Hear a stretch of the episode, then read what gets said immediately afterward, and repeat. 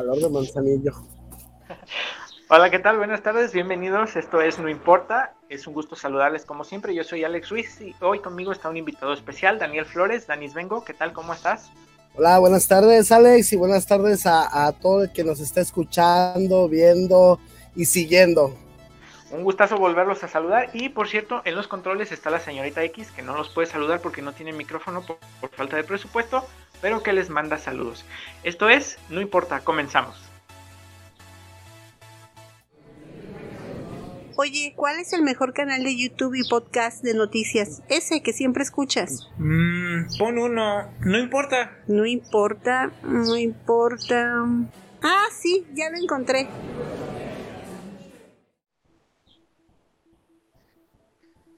Bueno, ¿y qué es lo que vamos a tener el día de hoy? Bueno, vamos a hablar del día que casi se acaba el mundo. Tenemos 12 datos curiosos del papel higiénico y los nievegacionistas, que son una tendencia en Internet allá en Estados Unidos. Y bueno, es un gusto volverles a saludar, como ya les habíamos dicho.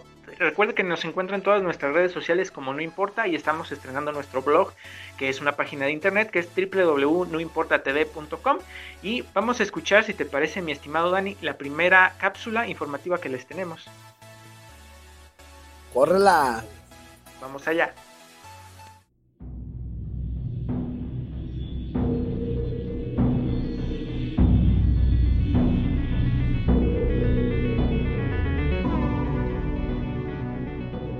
El 26 de septiembre de 1983, el mundo se salvó de un posible desastre nuclear.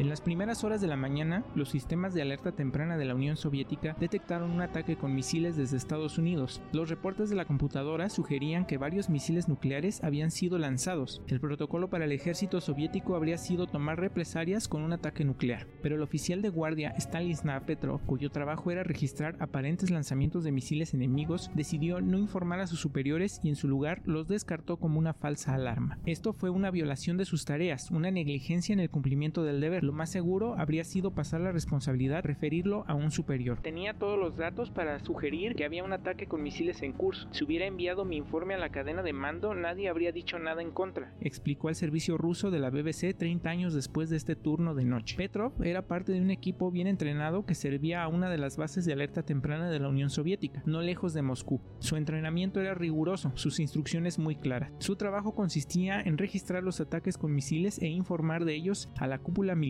y política soviética. En el clima político de 1983, un ataque en represalia había sido casi seguro, y sin embargo, cuando llegó el momento, asegura que casi se congeló en su lugar. La sirena huyó, pero me senté allí durante unos segundos mirando la pantalla roja grande retroiluminada con la palabra lanzamiento brillando en ella. Dice, el sistema le decía que el nivel de fiabilidad de dicha descripción era el más alto, no podía haber ninguna duda. Estados Unidos había lanzado un misil. Un minuto más tarde la sirena sonó de nuevo. El segundo misil había sido lanzado. Entonces la tercera y la cuarta y la quinta. Las computadoras cambiaron de alerta de lanzamiento a ataque con misil Petrov fuma cigarrillos rusos baratos mientras narra los incidentes con los que debía haber jugado un sinnúmero de veces en su mente. No había ninguna regla sobre cuánto tiempo se nos permitía pensar antes de informar de un ataque, pero sabíamos que cada segundo de retraso se llevaba un tiempo muy valioso. El liderazgo militar y político de la Unión Soviética necesitaba ser informados sin demora. Todo lo que tenía que hacer era alcanzar el teléfono para llamar por la línea directa a nuestros altos mandos, pero ya no pude moverme. Me sentí como si estuviera sentado en un sartén caliente, nos dijo. Aunque la naturaleza naturaleza de la alerta parecía muy clara, Petrov tenía algunas dudas. Además de especialistas de informática como él, la Unión Soviética tenía otros expertos también observando las fuerzas de misiles de Estados Unidos. Un grupo de operadores de radar por satélite le dijo que no había registrado ningún misil, pero esas personas eran solo un servicio de apoyo. El protocolo decía muy claramente que la decisión tenía que ser sobre la base de las lecturas de la computadora, y esa decisión correspondía a él, pero lo que lo hizo sospechoso fue lo fuerte y clara que era la alerta. Había 28 o 29 niveles de de seguridad. Después de que el objetivo era identificado, tenía que pasar todos esos puntos de control. Yo no estaba muy seguro de que eso fuera posible bajo esas circunstancias. Dice el oficial retirado. Petrov llamó al oficial de guardia en este cuartel general del ejército soviético y reportó una falla en el sistema.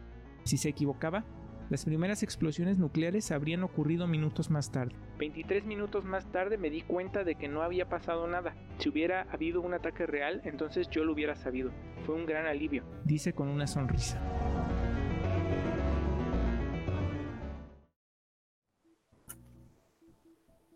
¿Cómo ves, mi estimado Dani? ¿Ya habías escuchado del ingeniero Petro?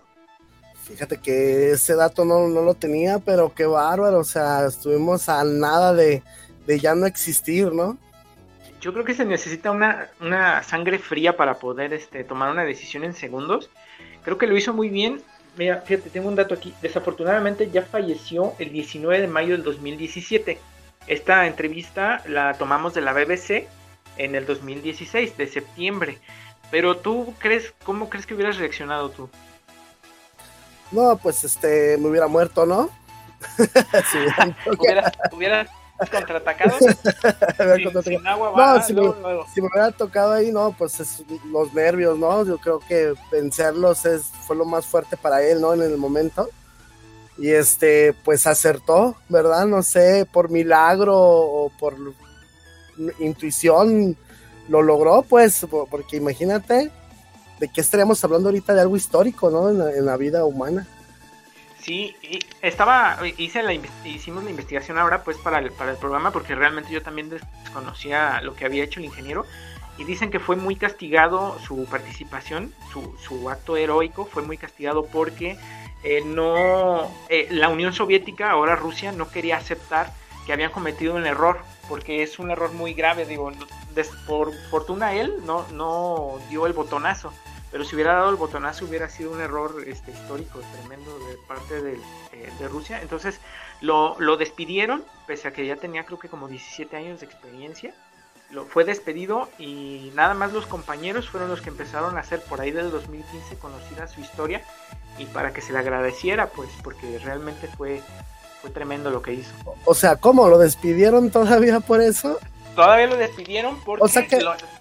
Entonces, ¿qué hubiera sucedido si mataba a muchos inocentes? Pues es que el protocolo así lo dictaba. Si hubiera sucedido que él hubiera dicho, ah, pues apreté el botón y atacamos, ellos se hubieran lavado las manos con decir que Estados Unidos realmente había lanzado el ataque, aunque el ataque no hubiera existido. Porque Rusia, todavía estas fechas, pero sobre todo el pasado, no permitía, no aceptaba errores, no, no, no estaba esa aceptación de errores, entonces él decía, no podemos darle honores a este señor porque vamos a lavar nuestro propio error.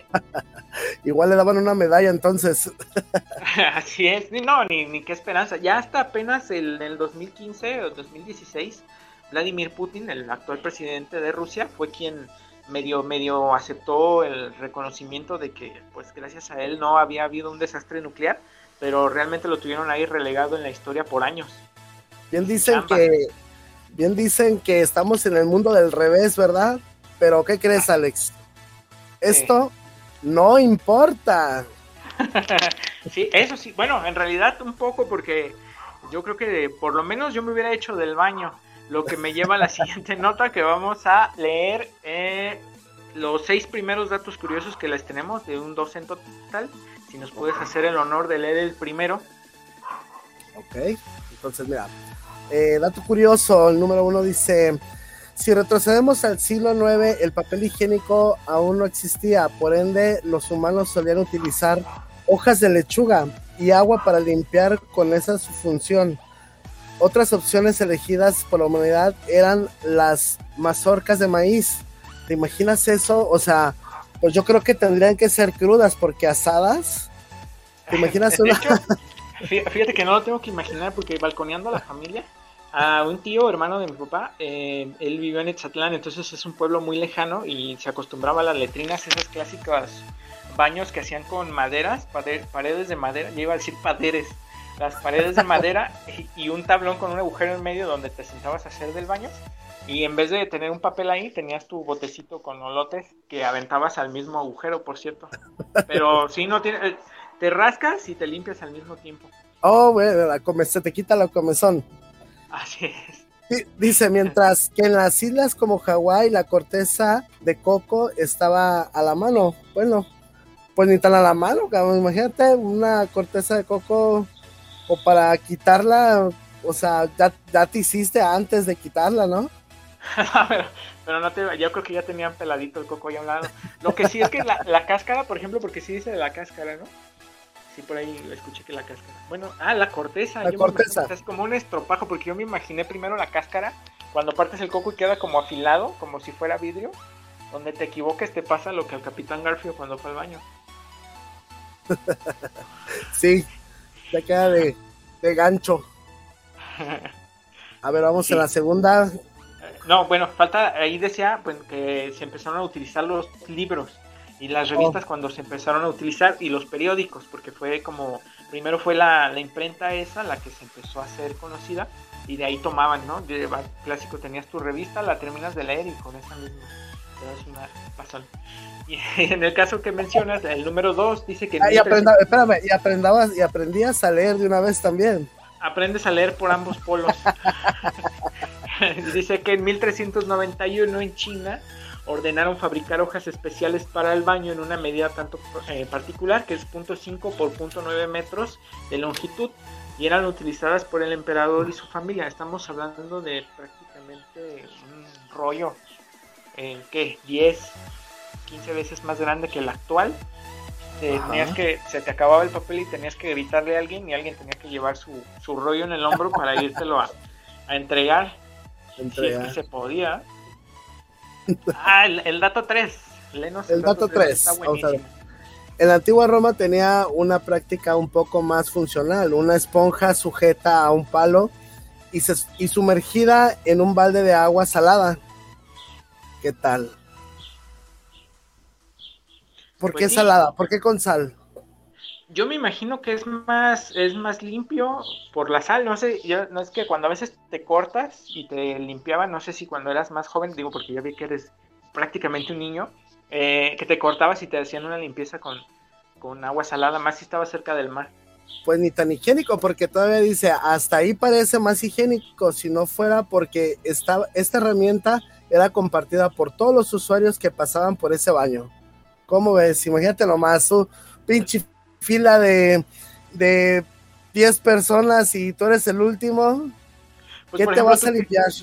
Que, viajas constantemente, si ya lo utilizáramos en la actualidad y estás en la central o en el aeropuerto y podrías utilizarlo para, para que no se gaste tanto papel, entras al baño público y ahí está como un trapeador, tu, tu varita para que la puedas remojar, darle una limpiada. Después ya como a las 8 o 9 de la noche que ya no hay gente que ayuda con la limpieza y la varita esté ya bien penetrada de ocho horas de trabajo, yo creo que ahí estaría sabroso, ¿no?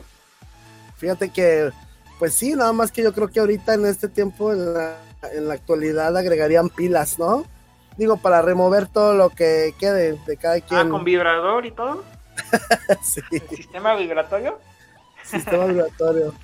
y el dato 4, fíjate, dice, en 1857 Joseph Galletti un empresario neoyorquino de mucha creatividad inventó el papel terapéutico Galletti, que consistía en hojas de cáñamo con aloe vera. Tenía 500 unidades por paquete y costaba 50 centavos de dólar cada uno, que era bastante dinero para ese momento. Pero ya estaba humectado para que no te rozaras la nariz, las manos, el, cutis. bueno, pues sí, sí se ve que va evolucionando, ¿no? Con el tiempo. Sí, no sé si llegaste a ver la serie de Futurama que eh, era del mismo creador de Los Simpson y ellos decían que la Tercera Guerra Mundial era ocasionada por la escasez de papel higiénico, entonces ya no lo veo tan loco eso. no, ya no.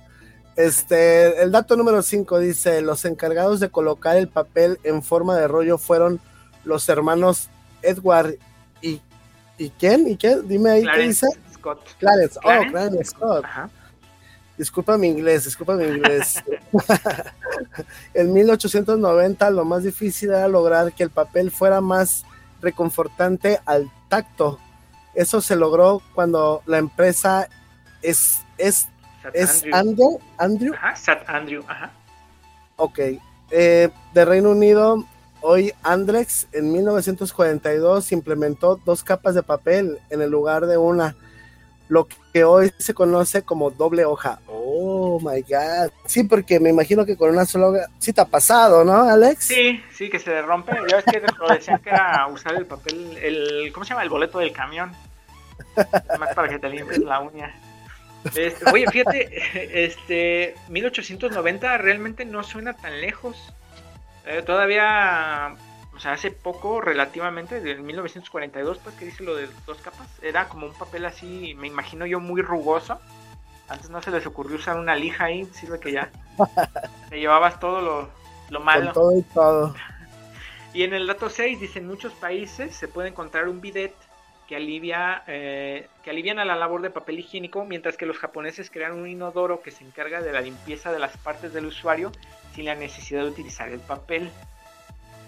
A mí, Vi hace poco un, un video, porque de repente sigo a algunos youtubers que andan ahí en Japón y tienen la tecnología que incluso algunos tienen como limpieza con aire a presión. Entonces tú terminas de hacer tus necesidades, te da un pasón con chorros de agua, creo que hasta tibia en algunos casos, y luego ya te avienta tu aire comprimido para que te quede bien seco y limpio. Fíjate, pues, pues sí suena bien, ¿no? Sí es buena idea, porque sí es higiénico y pues quedas limpio, ¿no? Pues es que fíjate, ya en estos tiempos que estuvimos años eh, hablando de como la humanidad abusando de todos los recursos, ahí no vas a desperdiciar papel, pero vas a estar desperdiciando agua. Digo, a menos de que me imagino yo tiene algún sistema ecológico que ayude a no desperdiciar tanto, pero de repente uno que está un poquito más exquisito, como diría mi madre, pues necesitarías mucha agua para lavar tanta retaguardia. Te- tendríamos que hacer una investigación de qué se gastaría más, agua o papel. Papel. Yo digo que es... Ah, para ver. Pero contra, contra la naturaleza, pues yo pienso que, que el agua sería más, porque imagínate, el agua se puede hasta reciclar, pues, pero un Sí. árbol, ¿no? No lo vas a, a reciclar en el momento, pues no vas vas a al baño, que el agua del baño se vaya a una cisterna y te la mande para que te bañes posteriormente con esa para agua. que te tomes Una- un una vaso de...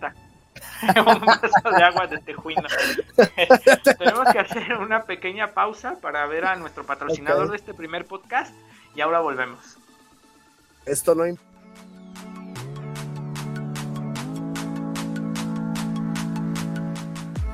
Ya vamos a un corte. ¿Qué? Ya vamos a un corte. ¿Qué? Ay, no importa. Ahora volvemos.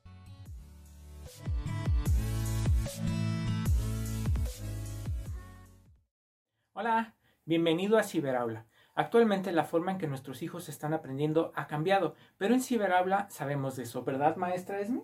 Así es, Alex. Aquí podrás encontrar temas apegados a la SEP para estudiantes de primaria. Recuerda que Ciberaula está hecho por profesionales de la educación. Y nos puedes encontrar en todas nuestras redes sociales y en YouTube como Ciberaula. Y recuerda que la práctica hace al maestro. Hasta pronto.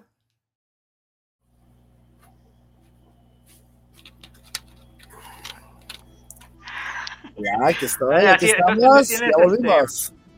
Tú que tienes niños, ¿qué, qué te parecería visitar luego a nuestro patrocinador de Ciberaula que tiene ahí todos los lo necesario para que puedan estudiar ahora que está tan de moda eso de hacerlo todo en línea?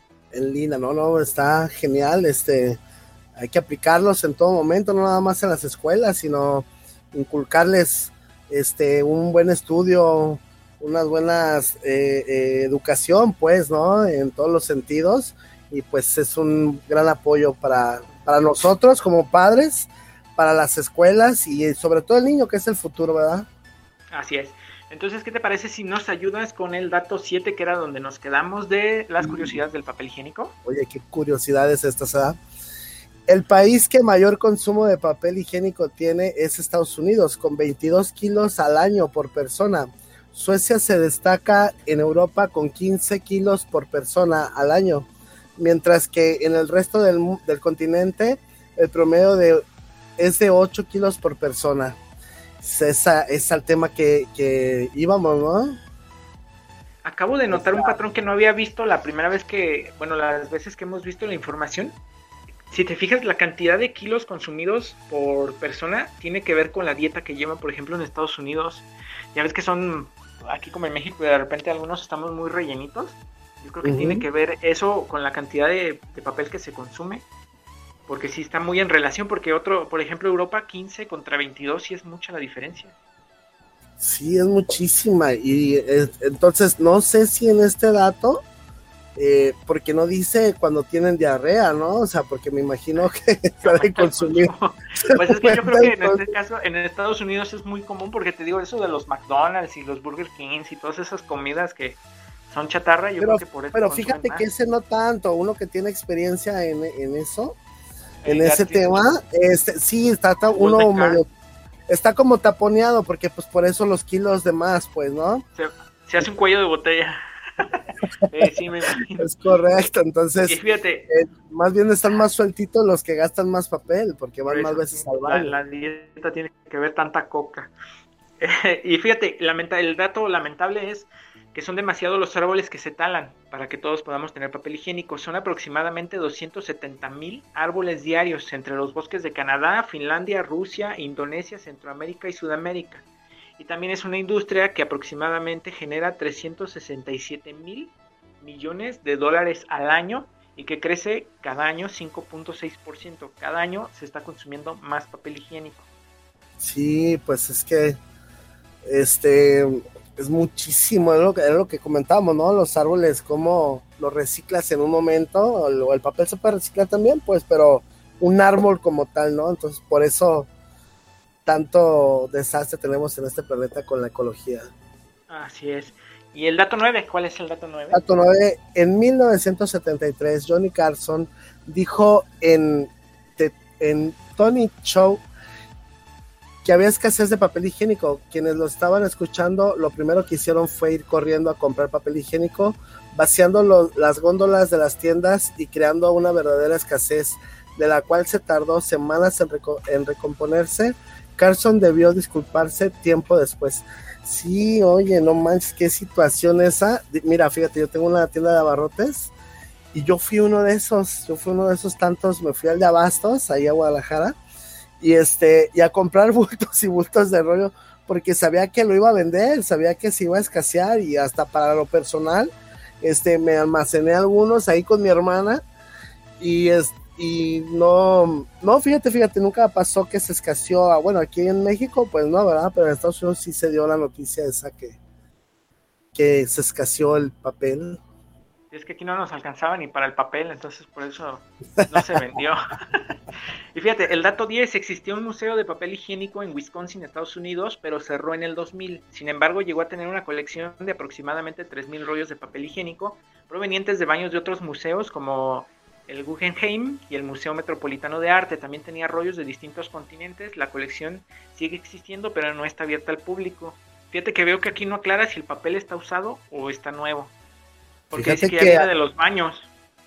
Pues a mí me encantaría usar todo ese tipo de papeles, los, los 200 pa, pasármelos para ver cómo se siente, para ver cómo se siente, ¿no? La, diferencia. De cada un chingo, un chingo de texturas diferentes, ¿no? Texturizados, a, ver. Un paseo por el mundo, sentado. ¿Y el dato 11? ¿Cuál es el dato 11? el certamen eh, Chip Chip Chick de Wedding, no hombre, oye, me la pones en inglés. Se celebra cada año en Estados Unidos y reúne las propuestas de vestidos de novia más originales hechas con papel higiénico. Esperemos que no llueva día, ¿no? en una desperdiciamos y en la otra hace falta, o sea, nunca nos entendemos, ¿no? Pero y luego vas a parecer servilletero. Ahí la, la novia va a parecer servilletero. Y fíjate, que nada, más, nada más, permítame, nada más que no pase por un por un velorio, ¿no? Un funeral, porque imagínate, de ahí se van a agarrar. Agarrando el papel.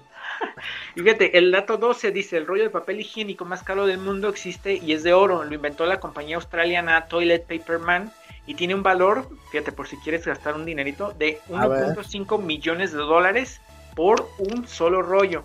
Sus creadores describen su uso, dice, mientras utilizas este papel higiénico, pequeños trozos de oro de 24 quilates oh. caerán al suelo y en tu parte trasera, llevándote a un nuevo nivel de sofisticación. ahorita no hay, no puedes comprar ahorita, pero ya lo van a fabricar. Muy bien, ¿no? pues los esperaremos en el mercado y ir juntando. Yo creo que ah. tengo un dólar, ya voy, ya me faltan menos ya sí, tendría que vender toda mi casa, el carro y propiedades y todo para comprarme un, solo rollo. hablando de texturas, pero te va a quedar dorado el asunto. Me va a quedar dorado y brilloso en la noche. Sobre todo que haga contraste, porque así que muy rubio no soy. Eh, vamos a escuchar, si te parece, la segunda cápsula y en un, en un segundo, en un momento volvemos. Vamos.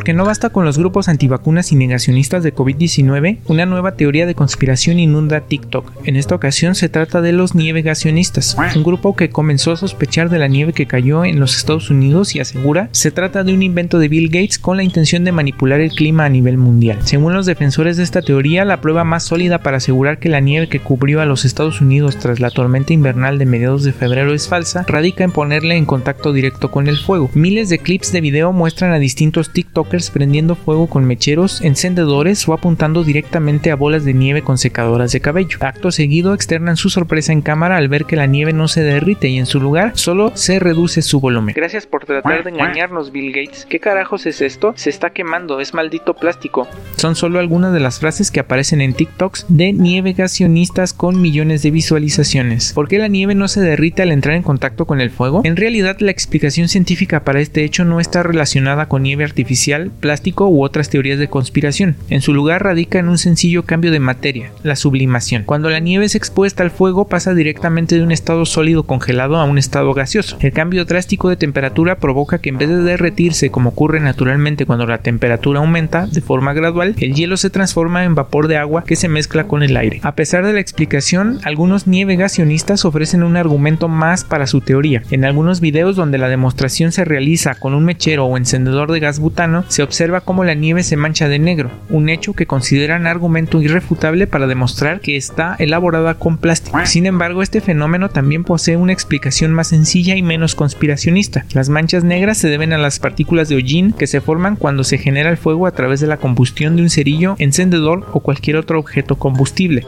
Con información de Alejandro López de la revista muy interesante para No Importa Podcast.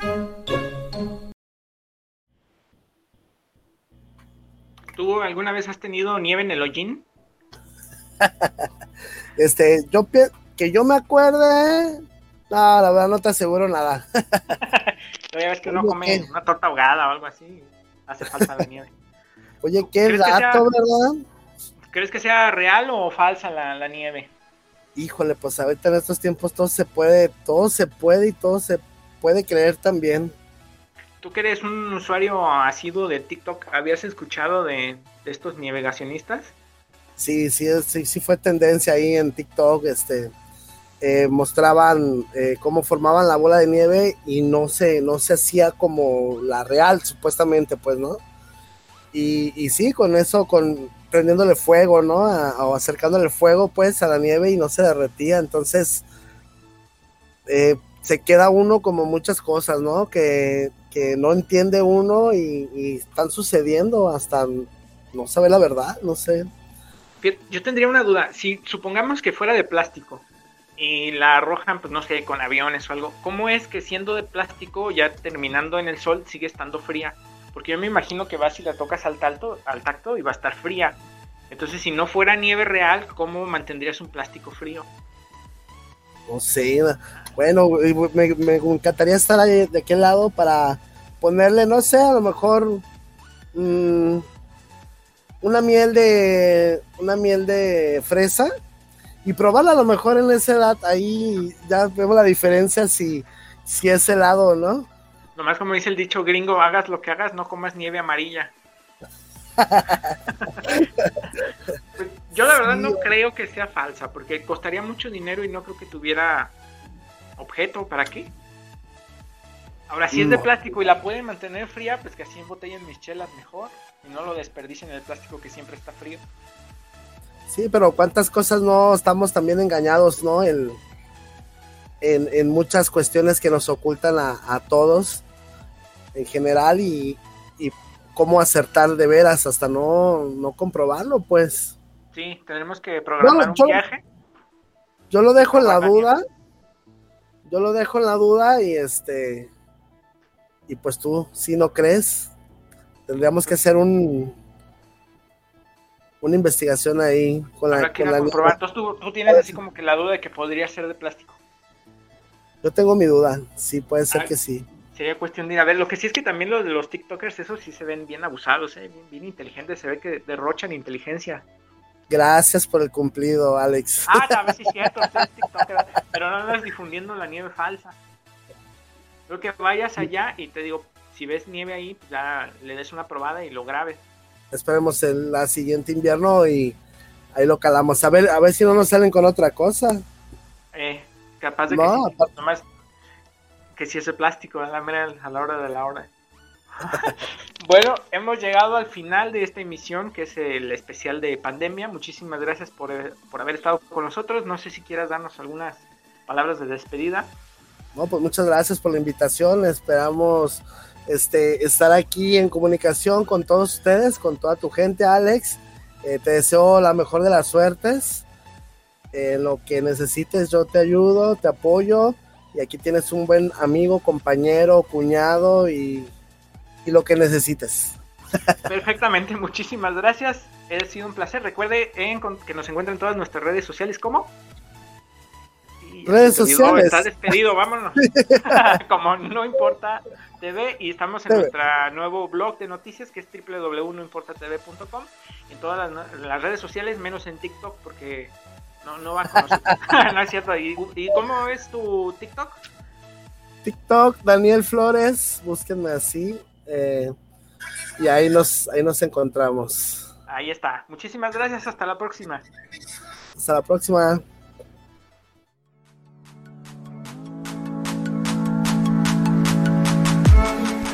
Ya estás informado de las noticias más importantes, o más curiosas, o más divertidas, o las mejores, o las que te hicieron decir, ah, ching. Ya, ya, ya, ya, ya se acabó. Bueno, no importa. Hasta la próxima semana.